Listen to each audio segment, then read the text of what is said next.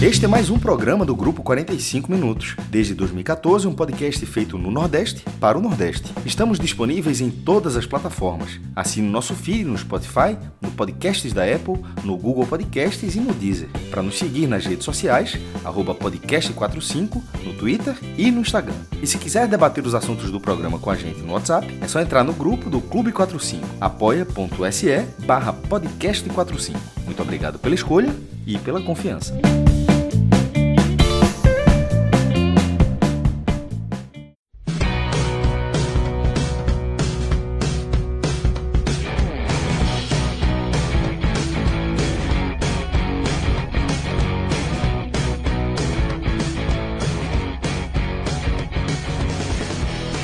Galera, começando mais um telecast. Nem lembro quanto tempo faz desde a última vez em que eu usei esse bordão aqui de abertura do programa, mas é, retomamos, né, essa programação aqui e a gente vai começar analisando somente o clássico entre Ceará e Fortaleza, é, um dos jogos da sétima rodada, última rodada da segunda fase do Campeonato Cearense, né? É, e aqui comigo estão Fred Figueroa, meu companheiro Tiago Minhoca e também Rodolfo Moreira.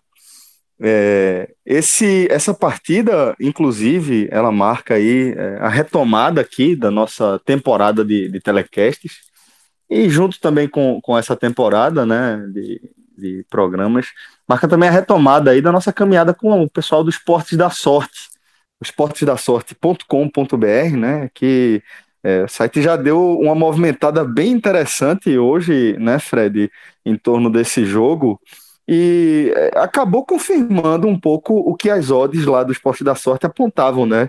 Falando aí em relação à superioridade do Fortaleza, que talvez o placar nem faça jus aí à, à, à superioridade do time de Rogério Ceni, né? Nesse encontro com o Vozão. Então, Fred, acho que é meio, meio que isso, né? Foi, foi uma, uma, um resultado relativamente esperado, como as próprias odds apontavam, né?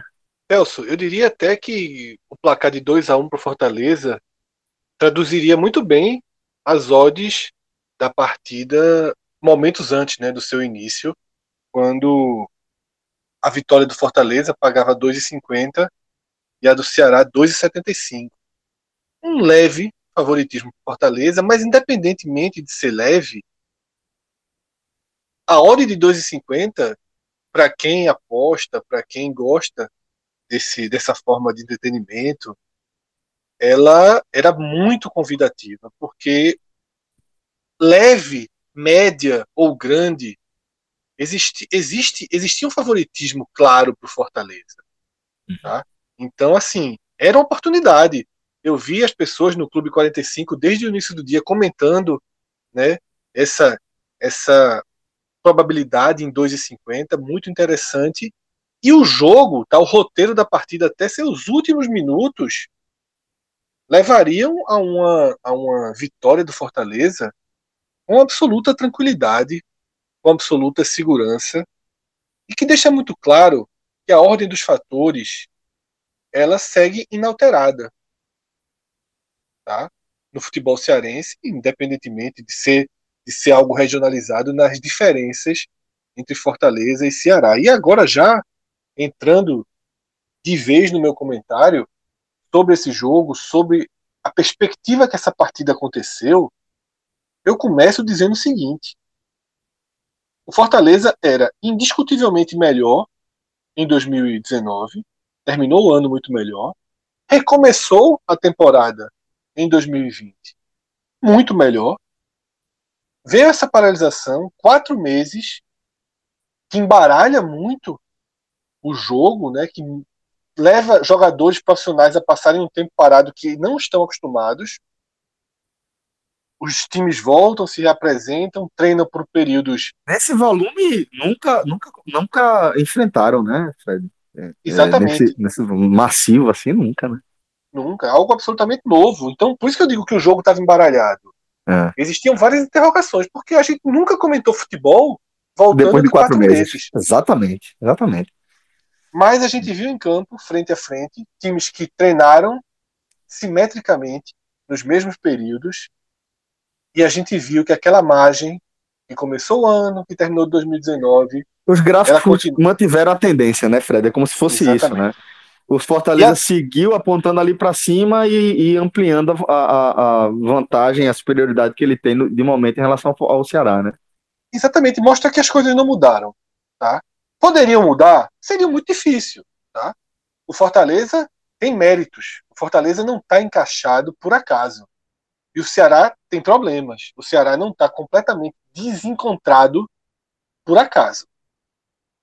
Um mês de trabalho de Guto Ferreira efetivo, né, fora o tempo que ele viu vídeos, estudou, poderia ter dado outra cara ao Ceará?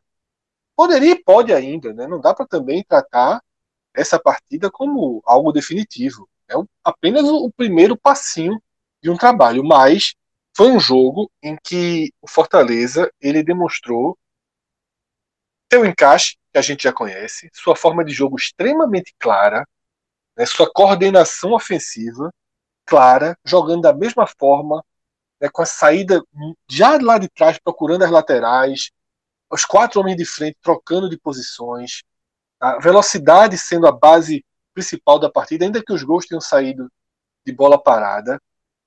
Mas o ponto fundamental, e que eu acho que é isso que definiu a virada de página 2019-2020, é que o Fortaleza, com a manutenção de Rogério Ceni, com a manutenção da linha de trabalho, da estrutura de elenco, de time de elenco criada por Rogério Ceni, o Fortaleza vai para o mercado com a pinça. O Fortaleza encontra em David um jogador com as características que ele quer caro, mas foi lá e pagou o preço porque Rogério Senna entendia a importância. Com Yuri, que já não é tão caro, um jovem valor, foi lá e trouxe porque também entendia a importância. É muito mais fácil, tá? Eu repito isso há anos, analisando qualquer time. É muito mais fácil que um reforço encaixe quando ele é pensado e é trazido para algo dentro das suas características do que ele do que quando ele é contratado em bando, quando ele é contratado por oportunidade de mercado. Então, de um lado, a gente viu um time estruturado, bem treinado, entrosado, com alternativas de jogo claras, bem definidas e reforços que chegam, vão para campo e fazem parte do todo.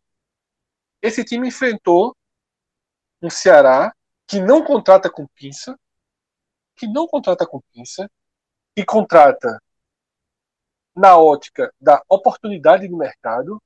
Ah, Rafael Sobe está sem time, vamos ali, vamos fazer uma proposta, vamos trazer. Ah, o Wesley jogou muito bem com a gente, tem uma lembrança boa, vamos, vamos aqui trazer o Wesley. O Ceará vem fazendo esse tipo de contratação. E esse tipo de contratação vai gerando uma espécie de um amontoado. Claro que a GEL. Foi uma coisa que a gente alertou bastante, inclusive, né, Fred?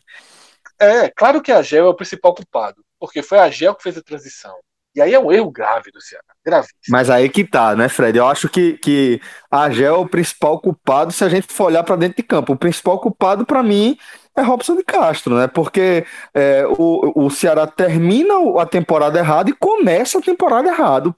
É, foi, dado, foi dado um prêmio, uma, uma, uma confiança, uma permanência para Gel que o próprio Agel não fez por onde. Não fez. Ele não, não, fez. não ganhou um jogo. Tá, é, Ceará. É, o Ceará o Ceará se manteve apesar do próprio Ceará e apesar de Agel, né? O Ceará se manteve na, na Série muito, A. E lembra muito o que aconteceu com o Vitória, mas muito. É verdade. Com aquele, com aquele Vitória que contratou vários jogadores conhecidos, é, é de nome. E oportunidade cri... de mercado, né? E criou um amontoado, né? E foi caótico. Né? Foi uma temporada caótica para o Vitória. E a gente vê um pouco essa história se repetindo.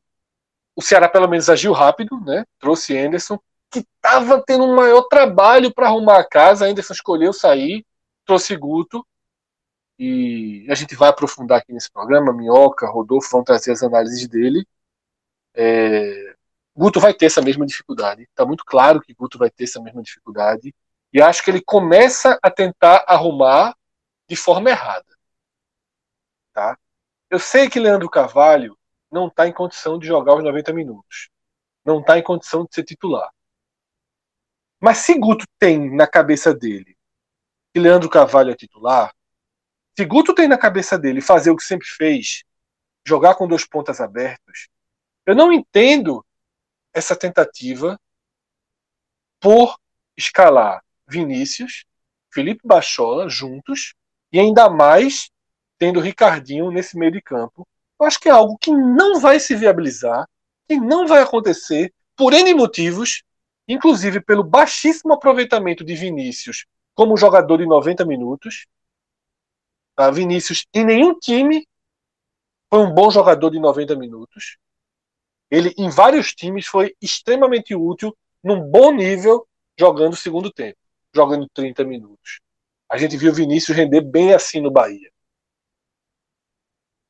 E o Bahia talvez seja o melhor o melhor recorte recente de Vinícius. Então, assim, eu não entendo por que Guto perde tempo fazendo uma experiência que tem que ter muita fé que essa experiência ela vai se, se viabilizar não para enfrentar o Ferroviário no próximo domingo. No próximo domingo ele pode escalar. Contra o CRB, na quarta-feira, talvez ele possa escalar. Talvez seja factível. Mas na Série A ele não pode escalar. E eu acho que o Ceará não tem que pensar. Claro que é importante ir para a final do Cearense e mais ainda se garantir na segunda fase do Nordestão, até para ter jogo, até para não parar de novo. Mas é, você tem que. Não é um time arrumado. Tá? É um time que precisa de treinador. É um time que precisa pegar o, esse emaranhado de peças e transformar isso num quadro. Montar um quebra-cabeça que, por enquanto, parece que não encaixa. Eu acho que esse é um ponto fundamental. E que, para montar, não é só pegar o que está aí e arrumar, não, tá? Eu acho que algumas. Ele tem que entender que algumas peças não fazem parte do desenho final. Então acho que esse é o ponto de partida aí é, que sublinha esse clássico sublinhou impressões que a gente já tinha prévias né, dos dois times. Essa vitória aí do Fortaleza definiu o, a ordem das semifinais, né? O Fortaleza vai jogar no sábado contra Guarani de Sobral ou o Atlético Cearense, ainda está indefinido, enquanto o Ceará vai pegar o Ferroviário no domingo. E a gente lembra ainda que, pelo regulamento cearense, é, tanto Fortaleza quanto Ceará tem vantagem na semifinal, né, em suas respectivas semifinais, jogando pelo empate na prorrogação.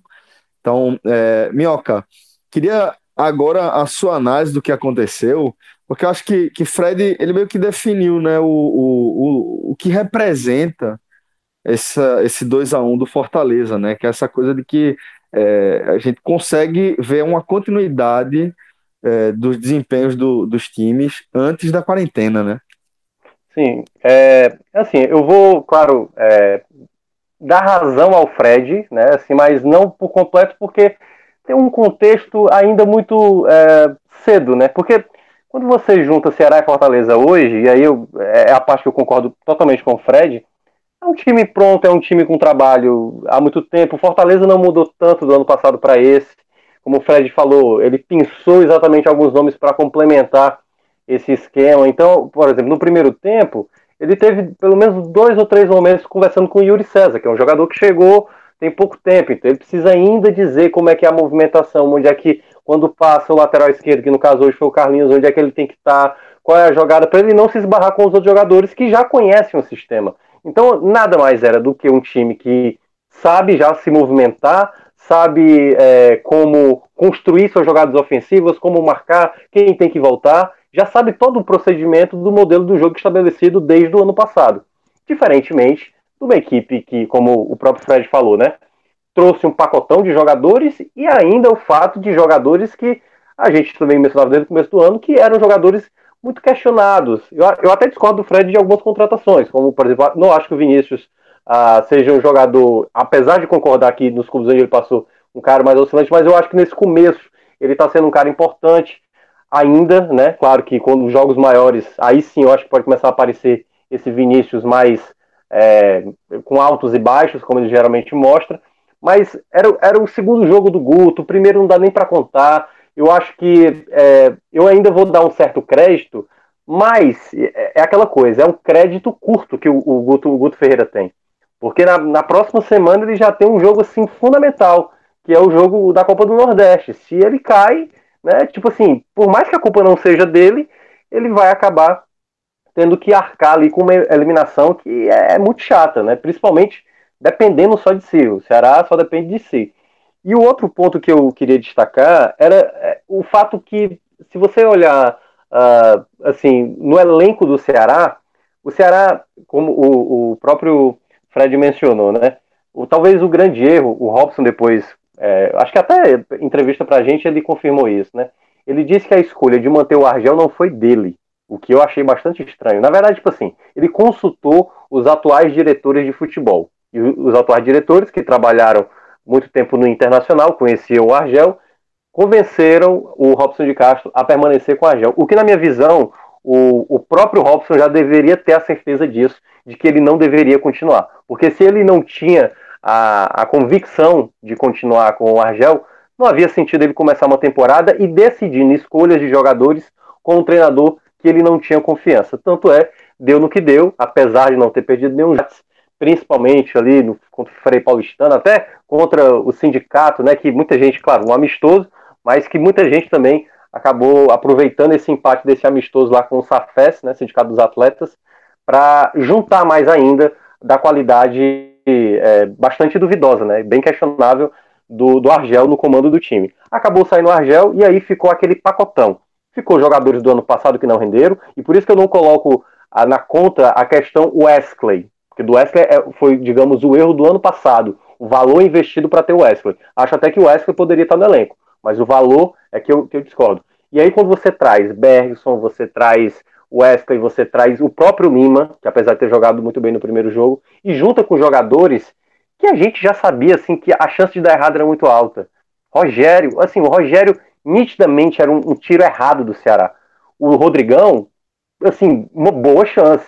E, e vai se comprovando, né? E jogadores que não tiveram hoje, exatamente por questão de lesão e tudo mais. Mas mais aí, do que você... tudo, Minhoca, a soma de todos esses reforços é. é. que, é que é errado. Porque se você vai buscar qualquer uma dessas peças que você falou, Vinícius, Rogério, Rodrigão, se você pegar essas peças dentro de um cenário de, ó, tô precisando de, de, de um, como é, é, Fred citou o exemplo do Fortaleza, estou precisando de um jogador que tenha determinada característica para determinada situação de jogo ou para uma carência muito específica do meu time. Aí você vai lá e pega um desses, tipo, Rogério, ele pode ser um, um ótimo, é, uma ótima alternativa ali para a reta final do jogo, um jogador que, que entra e quebra a linha tal, de e é importante, pode Celso, fazer gol. É, é, é, importante entender que assim, ah, eu vou trazer Rogério por uma oportunidade. Olha só, o salário de Rogério não é uma oportunidade de mercado.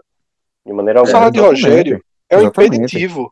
Isso. E assim, que time de futebol, que time de futebol hoje, de Série A, em sã consciência teria Rogério e Bergson dentro do mesmo elenco?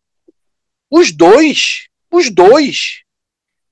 Os caras que não mostram resultado em time nenhum. Você é. tem os dois e não são baratos. Então, eu concordo com o Celso aí, reforçando, Mioca, para devolver a palavra. Sim. O fundamental é o pacote. É todos é. estarem juntos é. no mesmo lugar. Se você. É, mas... você, você eu, eu gostaria. É, é assim, sem muitos esforços, mas, mas é, qualquer um desses jogadores ele pode ser útil em determinado elenco. Qualquer um desse que a gente citou. O problema é você ter todos eles, né, juntos e, e pagando não um valor de oportunidade de mercado, mas pagando um valor de o valor que, que é considerado alto para o desempenho que eles conseguem oferecer, principalmente conta de regularidade, né? É, eu acho que tudo isso na, na, nada mais é do que o reflexo do erro inicial. Porque quando o Ceará termina a temporada do ano passado não caindo muito por conta do Cruzeiro, eu acho que o Robson foi muito feliz de dizer, a gente precisa mudar. E eles, de fato, pensaram em mudar, fazer uma nova, uma nova abordagem de contratação.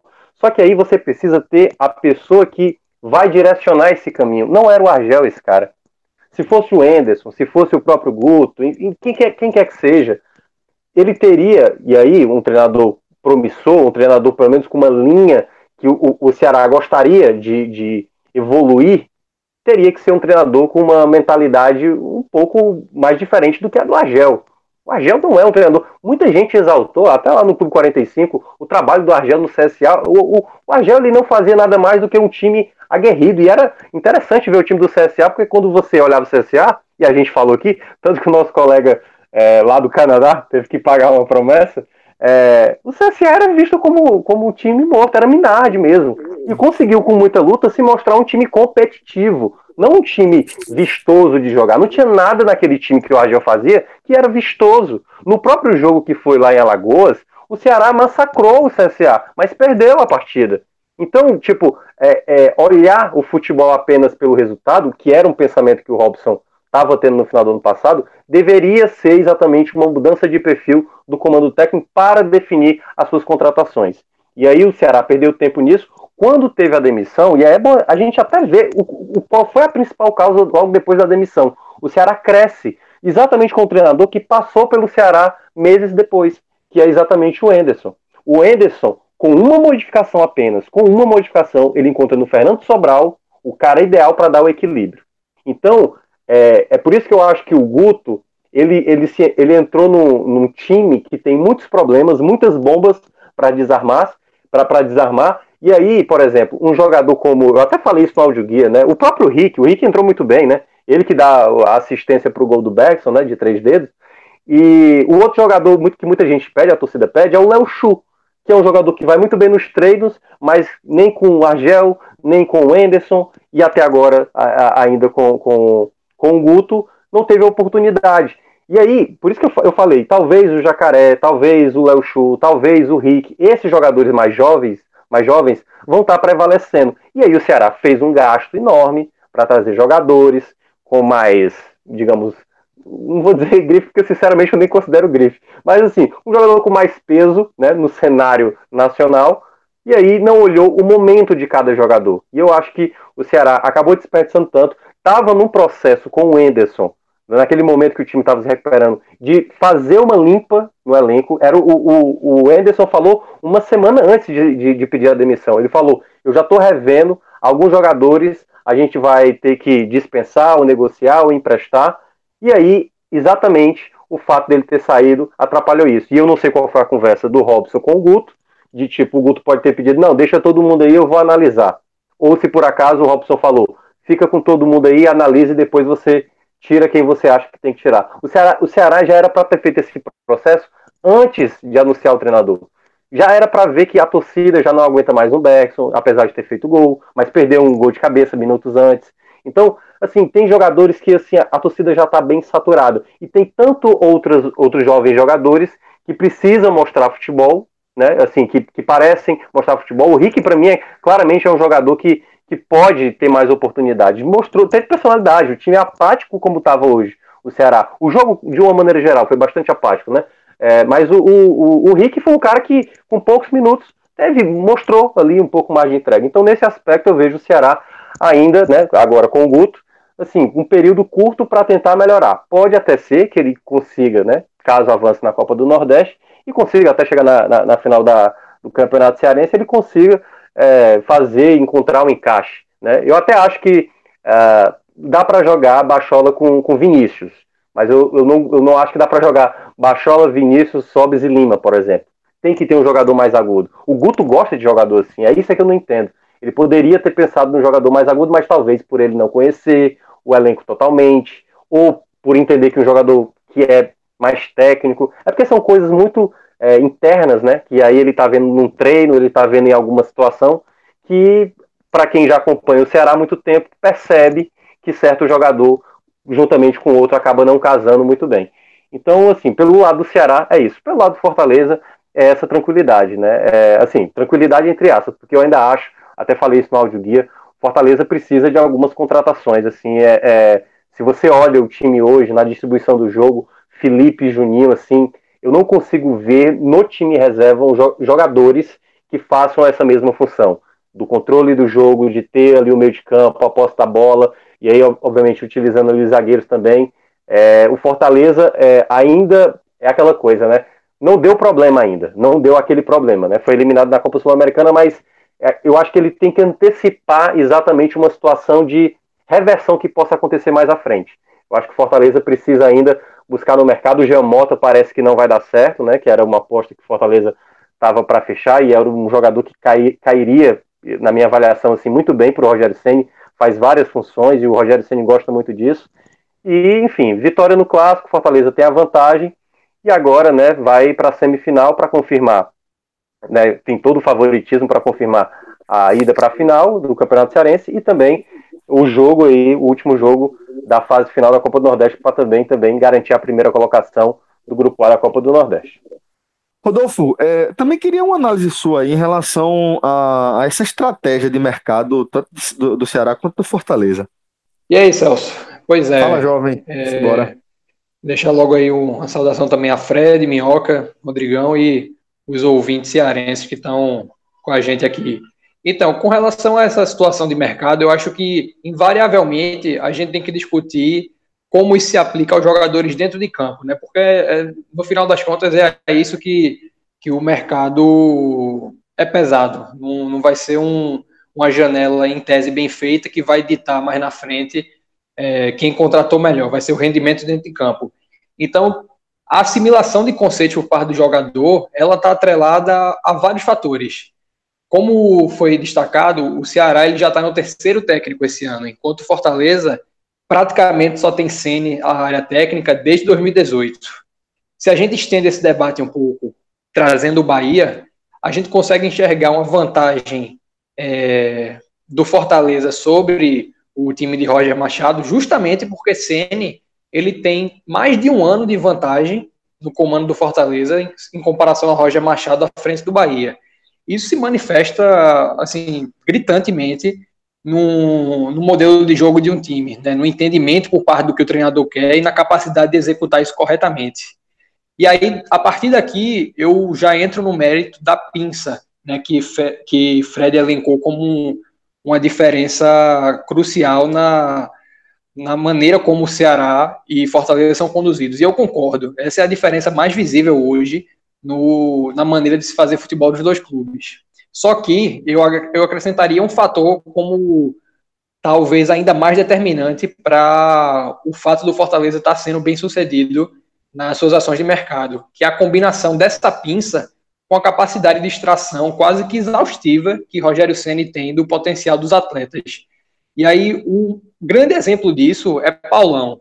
Né? Se você chegasse no ano passado é, no esporte, no, no Bahia, até mesmo no Bahia, no Vitória, no Ceará, é, dizendo que ia trazer Paulão para ser um zagueiro que participasse ativamente da fase de construção é, do seu time, ninguém assim botaria, não é, não é nem que não botaria mão no fogo, ninguém sequer cogitaria trazer, porque Paulão no Grêmio é, há 10 anos atrás e depois né, da passagem pelo Grêmio, quando ele voltou, acho que do futebol chinês, no Cruzeiro, no Internacional, no Vasco, até no América, onde ele estava antes de Fortaleza, ele sempre foi um zagueiro, zagueiro, zagueiro, né? Um cara para entrar em dividida, um cara para fazer, é, numa, numa expressão meio antiquada, o trabalho sujo, digamos assim.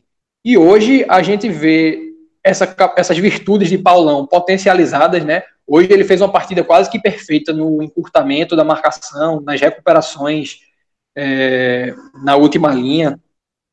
E, mas a gente também vê ele fazendo um trabalho adequado ao modelo de Sene. Né? Sene que chega a jogar com Bruno Melo, que é lateral esquerdo, improvisado na zaga, justamente para não perder qualidade nessa, é, nessa fase de construção com os zagueiros. Então, Paulão jogando pela esquerda, ele tem que participar da construção, ele não joga. É, e aí, a partir disso, a gente vê a capacidade de Senna de trazer um jogador, é, a capacidade do Fortaleza de encontrar um jogador que ninguém é, conseguiu fazer render de uma determinada maneira, entregá-lo a Rogério Ceni, né, numa temporada em curso, porque Paulão chegou no final de 2019, e aí, pouco, quase um ano depois, ele está rendendo é, num, num modelo de jogo completamente distinto e dissociado daquilo que a gente acreditava que ele poderia fazer. Então tem. Rodolfo. É... Oi, eu queria só colocar um parênteses, até porque, obviamente, a torcida do Fortaleza sabe disso. Uh, houve um momento da temporada passada, até para explicar essa questão que você está mencionando, até para esclarecer, porque uh, a torcida sabe disso. Uh, houve um momento que o Fortaleza precisava de zagueiro e o Rogério Ceni demorou muito para escolher esse zagueiro. Aliás, não conseguiu escolher, porque logo após que ele, ele perde o clássico, passa mais uns dias, ele aceita a proposta do Cruzeiro e acaba saindo. E aí, quando o Fortaleza é, traz o Zé Ricardo, o Fortaleza traz o Jackson e traz o próprio Paulão a pedido do é, Zé Ricardo. E, e, aí, e aí, só para corroborar com o que você falou, o Rogério Ceni ele enxerga no Paulão, que era um jogador que talvez ele mesmo também não quisesse. Talvez na, a visão que você mencionou, que boa parte das pessoas tem, eu também tinha, é, não, o Paulão talvez não seja o zagueiro ideal. Mas quando o Rogério Ceni volta, ele encontra no Paulão o zagueiro ideal, e aí o Paulão consegue exatamente exercer essa função que o Rogério pede, que é isso que você descreveu. Mas só para esclarecer, não foi o Ceni que pediu para o Fortaleza trazer, porque na época era o Zé Ricardo e foi o Zé Ricardo que acabou trazendo. Pois é, Minhoca, acho que esse, essa tua adição foi até importante, porque eu, até eu mesmo tinha esquecido é, dessa questão do, do Paulão ter vindo pelo Zé Ricardo. É, e acho que, por um lado, é, dissocia um pouco do que eu falei a respeito é, da, da, escolha do Senna, né, não ter sido uma escolha, mas corrobora com o fato dele conseguir extrair até mesmo de um jogador é, que foi trazido pensando em outra característica, sem ter sido sua indicação, e transformá-lo no Paulão que a gente viu hoje. E aí, dando números nessa contextualização, além do Fortaleza ter uma estabilidade maior do treinador, enquanto o Ceará passa por um momento de total instabilidade, é, isso está atrelado ao número de contratações. Né? O Fortaleza contratou oito jogadores no ano e o Ceará já vai em 14. É quase o dobro. É, e dentro da questão que se falou é, novamente por Fred a respeito de oportunidade de mercado, é, eu enxergo o Fortaleza, assim como o Ceará, um time que está é, atento a essas situações. Né? Da mesma forma que o Ceará procura repatriar um Wesley ou um Lima, o Fortaleza tenta trazer de volta um Edinho, ou como o Minhoca falou, um Jean Mota, jogadores já com é, passagem de destaque no clube. Mas a diferença é que hoje o Fortaleza investe nesses retornos com a segurança de que provavelmente Rogério Senna vai ser o técnico daqui a seis meses. Enquanto no Ceará o Wesley chega no início do ano com Lisca e encerra com Argel, tendo passado por Adilson Batista e Anderson Moreira. É, então isso infere bastante no, no desempenho é, do jogador e eu acho que acaba interferindo bastante no coletivo a partir da dificuldade que o jogador individualmente tem de se adaptar a diferentes modelos. É, foi só para dar uma, é, uma melhor conceituada nessa questão, porque é, eu concordo na, no, no princípio de Fred da pinça, eu só acho que a oportunidade de mercado é parte dessa pinça mas a partir do momento que você tem um treinador completamente alinhado com o que o clube faz num viés mercadológico e com a capacidade de extrair de um atleta como o Rogério Ceni tem, é, a união de tudo isso ela se torna praticamente imbatível. E é isso que a gente está vendo, né? Um Fortaleza que de certa forma é dominante no, no Nordeste, que vem conseguindo estabelecer é, desde a da temporada passada um domínio também no âmbito estadual.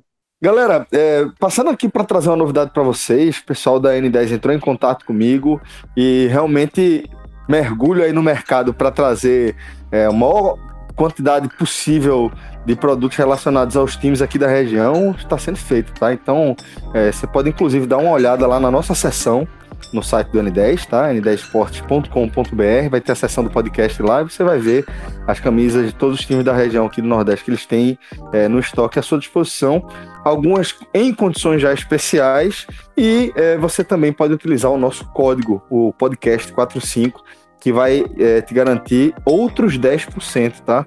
É um desconto cumulativo aí que a gente garante de forma exclusiva para os nossos ouvintes. E vale salientar ainda que a N10 é, entrega para você em todo o Brasil aquele esquema de frete grátis, né?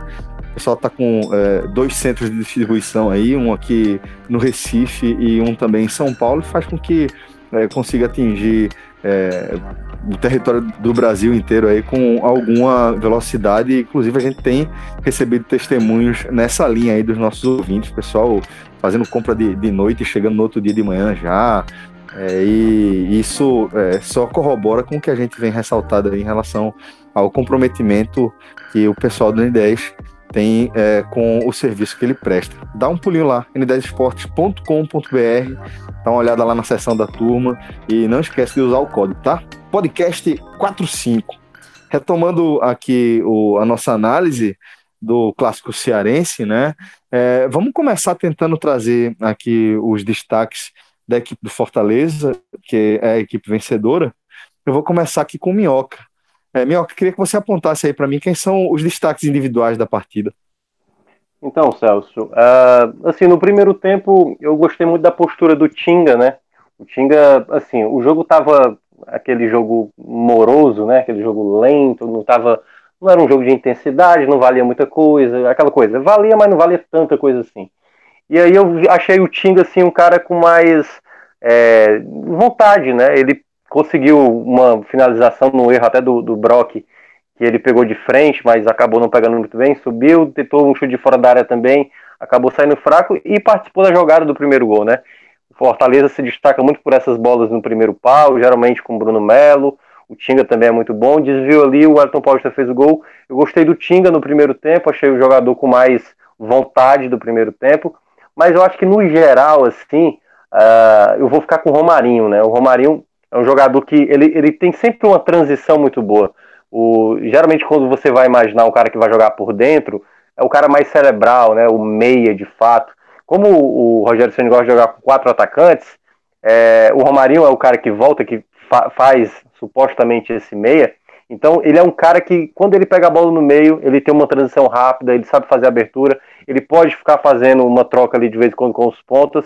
E eu acho que foi um jogador que, em alguns momentos, assim, é, do clássico, né? Porque eu não acho que o clássico foi assim tão legal de se ver, mas os momentos bons do, do clássico pelo lado do Fortaleza geralmente foi com o Romarinho. Mas claro, o Yuri César, cabe destacar, quarto jogo do garoto, quarto gol. Hoje ele começou a titular, apesar de não ter gostado assim do primeiro tempo dele.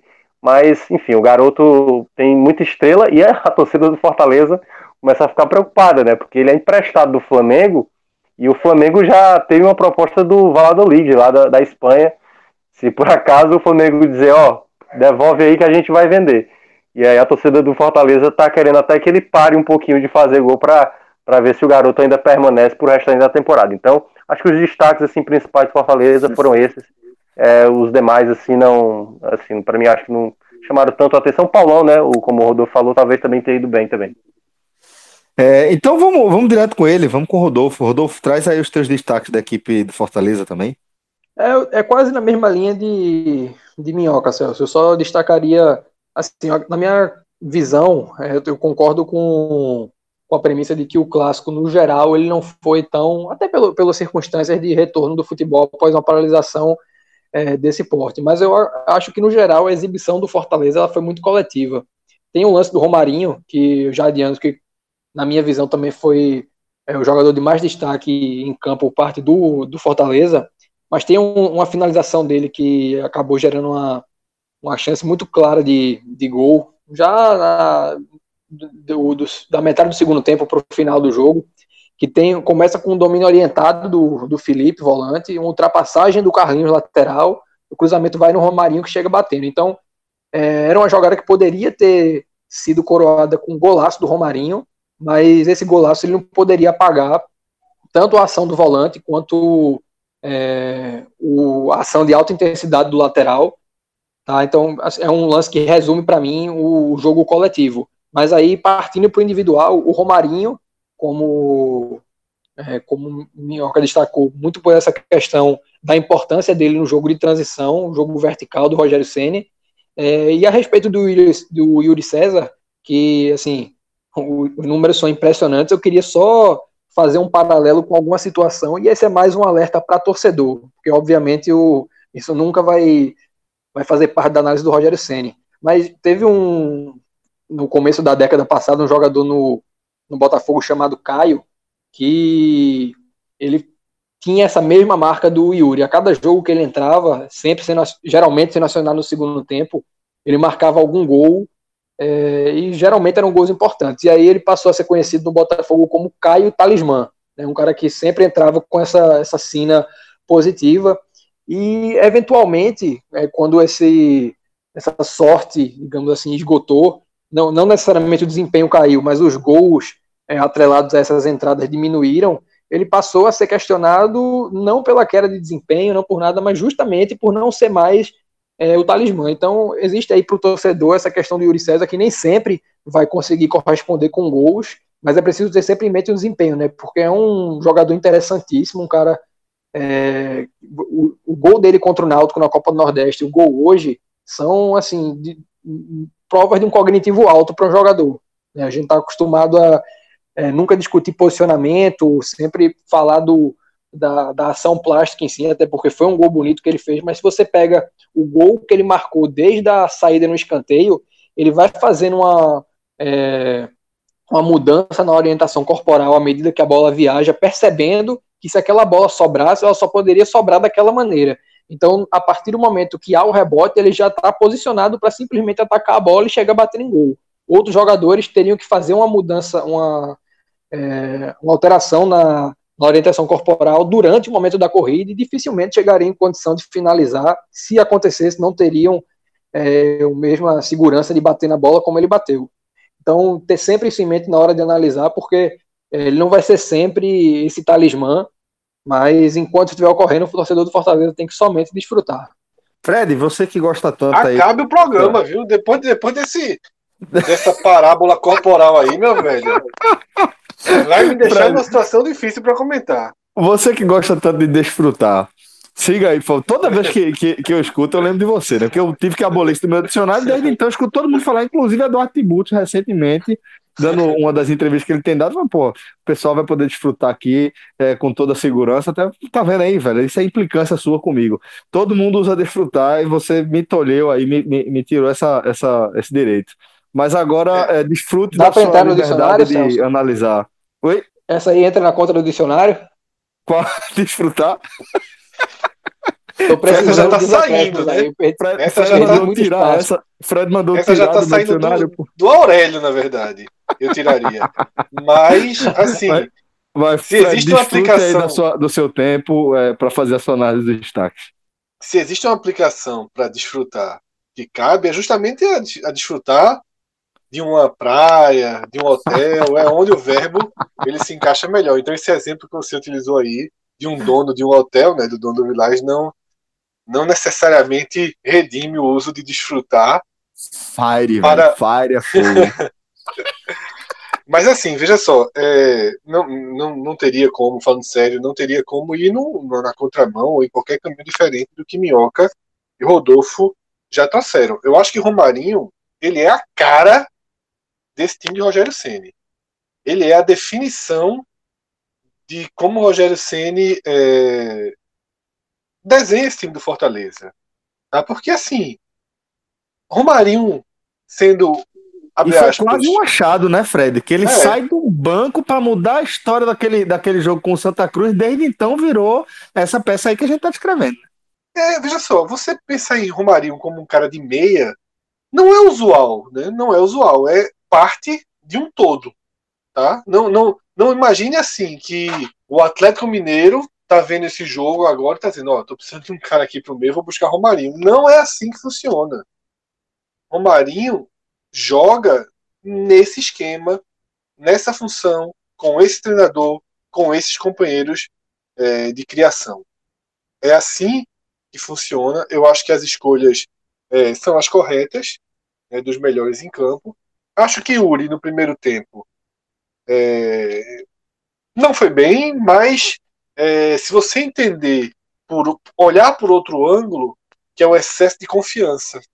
Tá? No primeiro tempo ele parecia com excesso de confiança e sem o tempo ideal para os dribles, para jogadas, mas é o excesso de confiança que faz ele arriscar, que faz ele chutar e que faz fazer gol. O jogador, jogador ofensivo tem que ter excesso de confiança.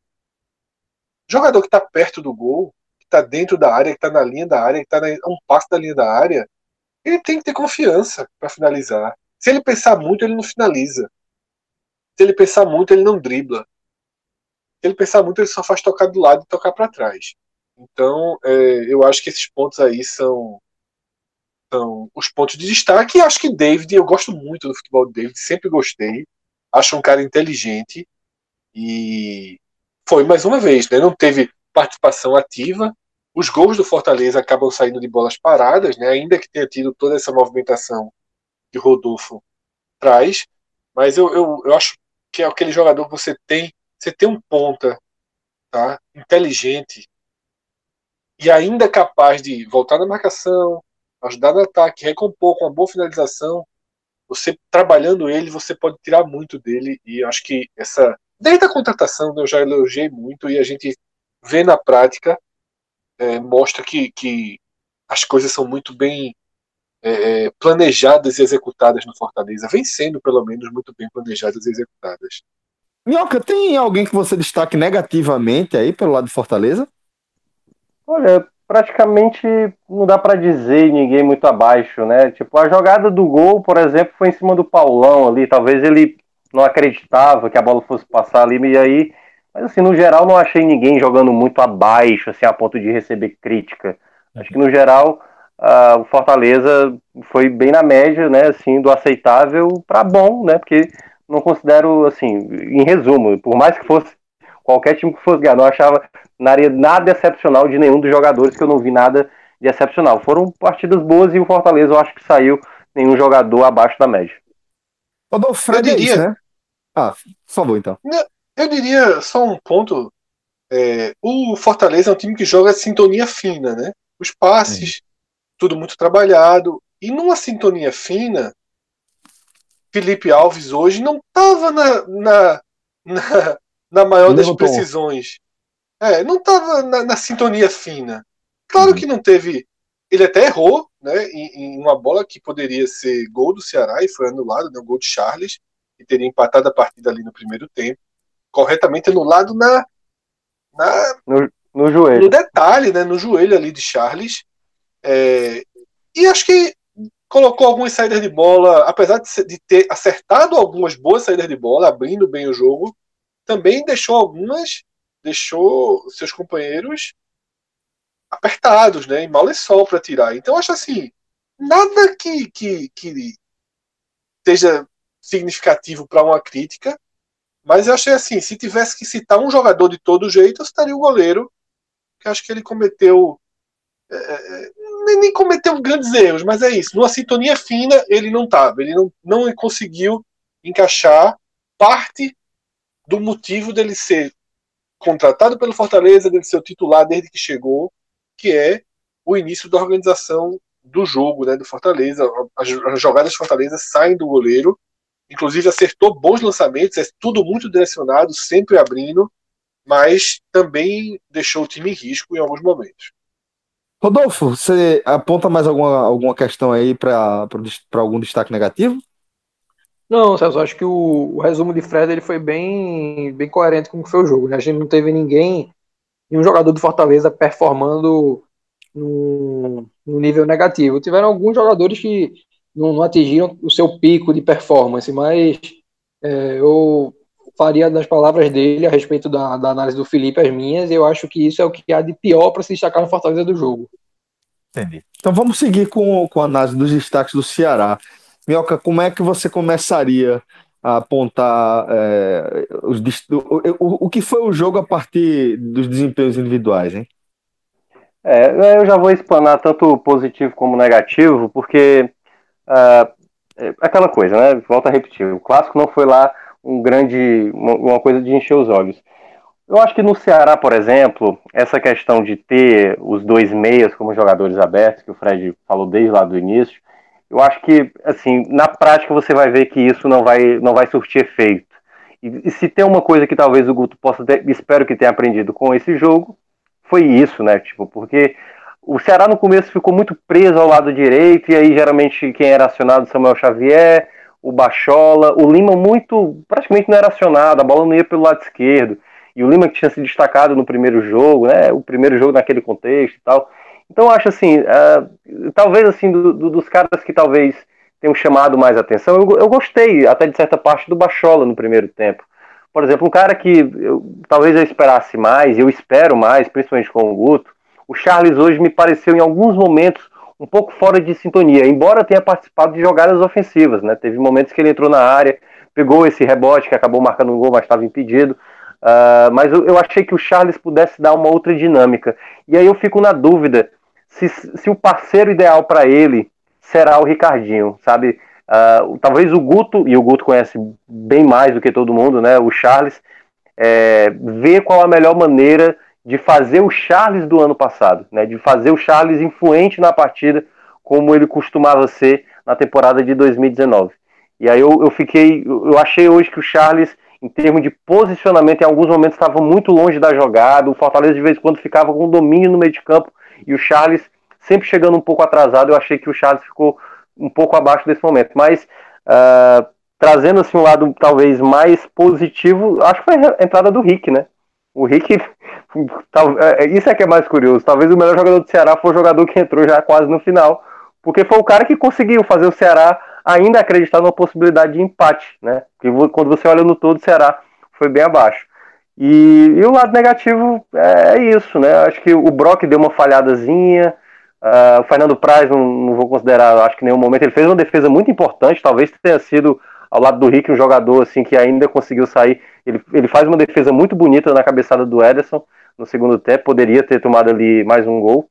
Então acho que é isso, acho que o Ceará no geral abaixo, né, apático, acho que talvez o coletivo do Ceará assim foi muito apático. Então, é, e aí o Guto também não teve, enfim, né, talvez por é eu não consigo criticar ainda um treinador no segundo jogo, assim, apesar de eu entender que tem que ser criticado, talvez certas substituições, mas é, é muito complicado o cara no segundo jogo já levar porrada, assim. Então, é aquela coisa, é, fica alerta porque daqui, daqui a dois, três jogos talvez não vai ter esse, esse alívio, né?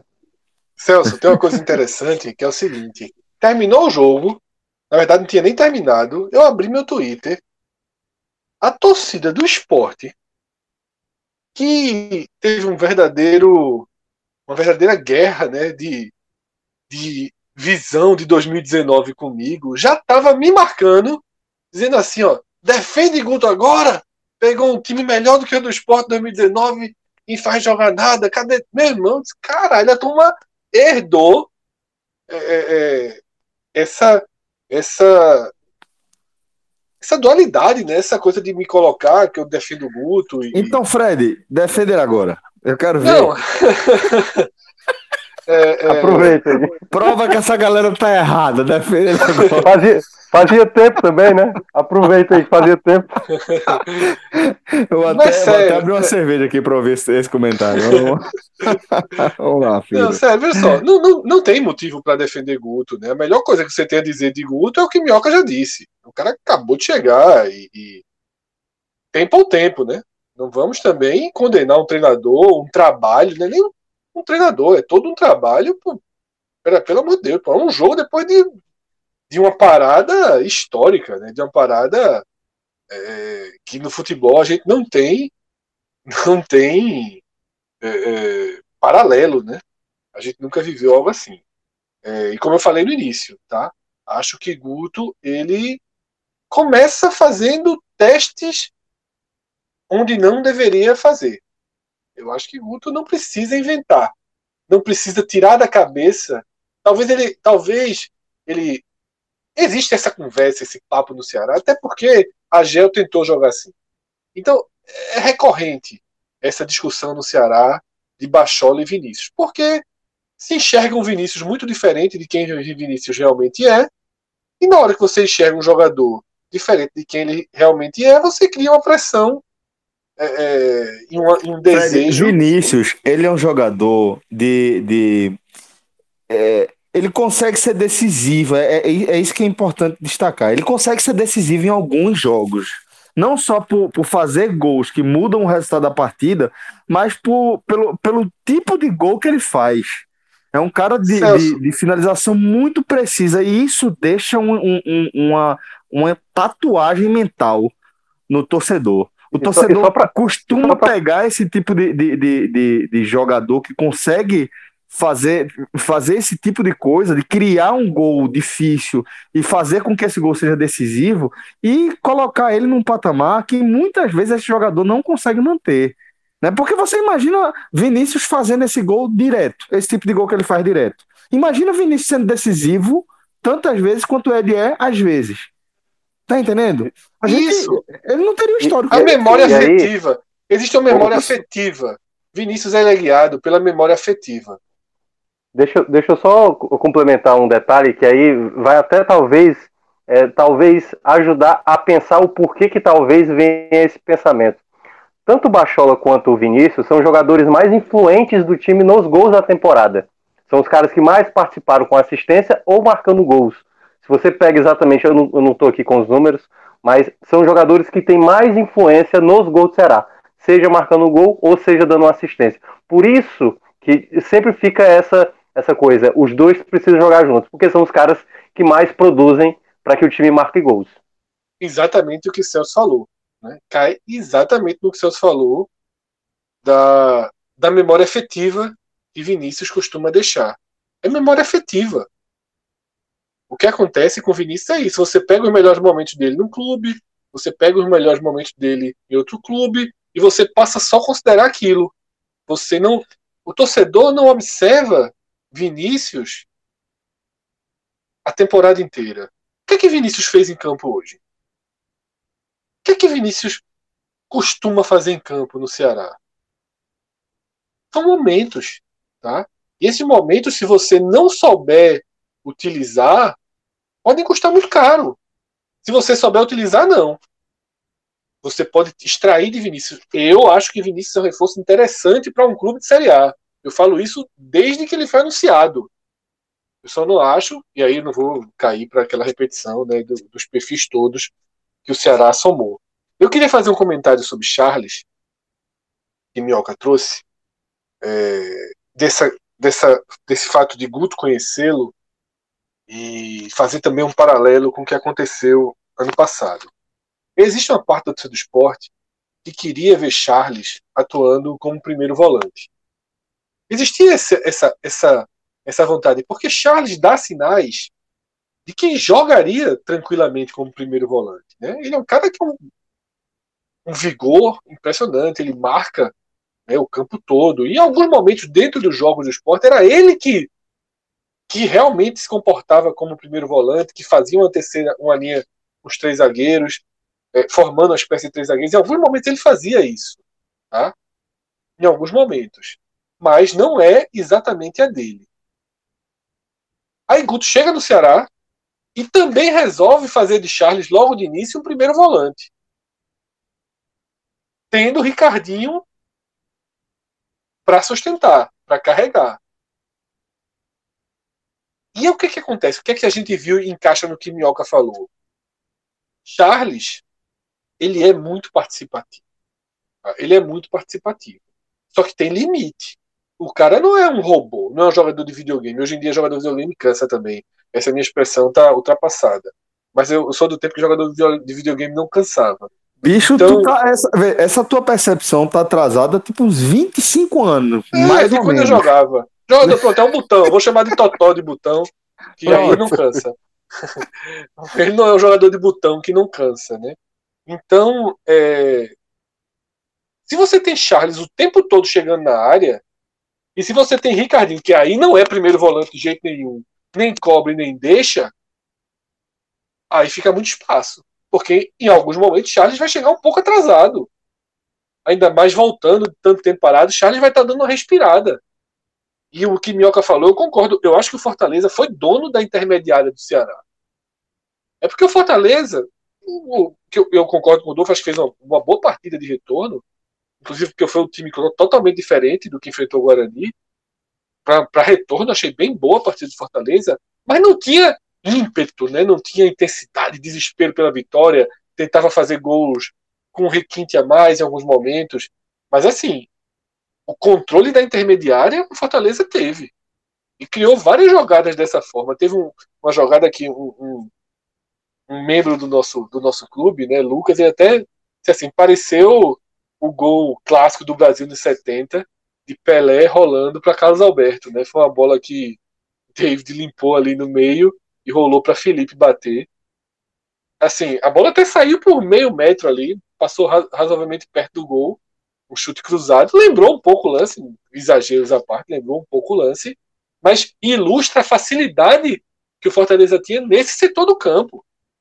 Plena facilidade de construção nesse setor do campo e aí fica assim um pouco para a conta de Charles, porque afinal ele era o primeiro volante, né? O problema é que o primeiro volante estava jogando como primeiro, como segundo, como terceiro homem do meio de campo. E aí fica a função demais. Função demais para o segundo volante dá. Função de baixo para o primeiro volante, não dá. Quer ter Charles de primeiro volante, você vai perder uma parte do poder de Charles. Não dá para querer tudo. Não dá para querer tudo. Tá? Não, não tem como o cara. Ele até tem as características, mas não dá para ele colocar todas as características em prática em qualquer posição do campo. A, a posição de primeiro volante requer cuidados, requer uma área de atuação mais restrita. A não ser que você tenha o Bayern de Munique. A não ser que você tenha o Manchester City. Né? Mas vamos e convenhamos, né? Rodolfo, então vamos agora para a sua análise aí do, do lado do Ceará, dos destaques individuais. Celso, eu queria só acrescentar é, alguns pontos no que foi trazido por Fred Minhoca. A respeito de Guto, eu acho que além do debate natural que é feito a respeito de um treinador, a bem dizer, recém-chegado, porque por mais que já é, alguns meses aí da contratação, mas o trabalho propriamente dito começou recentemente. É, se a gente avalia esse clássico, ele foi um jogo entre uma equipe das mais vulneráveis aos danos da paralisação contra uma das equipes menos expostas a, aos riscos é, de, de um hiato de quatro meses. Porque um time brasileiro médio que estivesse em evolução uma semana antes da pandemia, da, da paralisação do futebol, bem dizer, ele poderia, pode, na verdade, a gente está vendo isso, ele pode voltar num ritmo de atuação distinto daquele imprimido no pré-Covid.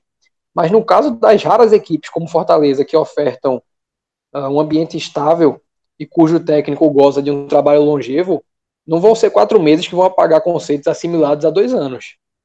É, então, Fortaleza, por mais que é, tenha aí, obviamente, a sua é, o, o, seu impacto sentido em alguns vieses por, por parte dessa paralisação, é, esse é um impacto muito menos drástico se a gente compara com uma equipe como o Ceará, que teve, antes de Guto Ferreira, num, num recorte de três meses, dois treinadores e uma reforma considerável do seu elenco. Isso tem que entrar na, na, na agenda do torcedor também, é, porque é muito relevante na avaliação do trabalho de um treinador num, numa situação inédita, né? Porque o Guto Ferreira, não é a primeira vez que Guto Ferreira pega um trabalho em andamento, não é a primeira vez que ele assume um time depois de algum período parado, mas é a primeira vez que ele assume um time nessa na reunião de todos esses eventos. E no tocante a Charles, eu considero que essa essa ponderação a respeito da pausa, ela é relevante para a avaliação do jogador também. Porque a tática individual de Charles e o que ele proporciona ao time é, no, em, em, termos de benefícios, esses são aspectos impactados por essa pausa de quatro meses. Né? A participação ativa em tempo integral de Charles, ele demanda um, ela, ela demanda um vigor físico e um entendimento tático, tanto por parte dele quanto do time, que são parte do cuidado que Fred trouxe para se ter um atleta dessa magnitude, né? Você, ao mesmo tempo que tem a, a, possibilidade de, de ter um jogador com essas características, você tem que ter o um entendimento e o que é preciso fazer para que o que ele pode proporcionar seja extraído ao máximo. É o que eu falei a respeito de Sene e o que a gente pode e ao mesmo tempo não pode considerar a respeito de Guto Ferreira, porque ele conhece bem Charles, como foi bem pontuado por Minhoca, trabalhou com ele no esporte e conseguiu extrair muito dele, mas a gente não pode cobrar dentro do que foi considerado aqui, né, essa paralisação massiva e as dificuldades que ela traz, não só o técnico, mas também ao jogador, é, que, o, que o, no, no, retorno, num clássico contra uma equipe pronta para lidar com as dificuldades pós-Covid, como é o Fortaleza, um desempenho é, tido na Série B ano passado, quando ele já vinha de um campeonato pernambucano é, que deu maturação ao atleta quando ele já vinha de uma assimilação do, do modelo de jogo de Guto. Acho que isso não pode escapar da, da pauta do torcedor, porque quando se perde um clássico, muitas vezes se quer pular etapas, né? Se quer cobrar um desempenho que a gente, o torcedor, gostaria que, que fosse manifestado, mas nas circunstâncias racionais é, do, do, da análise do jogo e da maneira que o futebol é feito. E a gente, acho que esse foi um podcast, esse foi um telecast muito é, alinhado com, com os debates que a gente traz aqui a respeito de jogo e de mercado. Né, reuniu muito tudo do que dos melhores das melhores gravações que eu participei. Ele foi assim cirúrgico, sabe? Porque o, a, a discrepância que existe hoje, hoje, entre Ceará e Fortaleza, ela não está alinhada, ela não está resumida, melhor dizendo, é, no, no que aconteceu dentro desse 2 a 1 mas sim nos eventos que culminaram que esse 2 a 1 fosse possível com essa superioridade, com essa superioridade que a gente destacou aqui. É um trabalho extracampo que está pautado numa filosofia imediatista por parte do Robson de Castro e calculada no caso do Marcelo Paes. É, acho que é uma, uma, boa maneira de encerrar minha participação, destacar isso, porque se o torcedor do Ceará espera que o time performe como Fortaleza, que tem o mesmo técnico há praticamente dois anos, descartando aquela saída curta para o Cruzeiro, ele tem que ter um, um entendimento de que essa troca, esse troca-troca constante é, de treinador, ele precisa acabar uma hora. Né? O, o Ceará precisa encontrar, identificar um modelo e ser fiel a ele independente dos resultados, porque como está na memória do torcedor do Fortaleza e também do Ceará, o primeiro campeonato estadual de Rogério Senna ele acabou perdendo a final para o Ceará. É, então ter sempre em mente para que o, o, Ceará não, não continue perdendo é, no extracampo, porque isso é o que vai é, continuar gerando esse déficit dentro de campo. Pois bem, senhores, então com essa última análise aí de Rodolfo, a gente vai fechando esse telecast é, que retoma né, a temporada desse formato aqui no nosso feed, tá bom? Siga ligado na nossa programação que a gente voltou aí com tudo para acompanhar o dia a dia do nosso futebol, certo? Forte abraço e até a próxima. Tchau, tchau.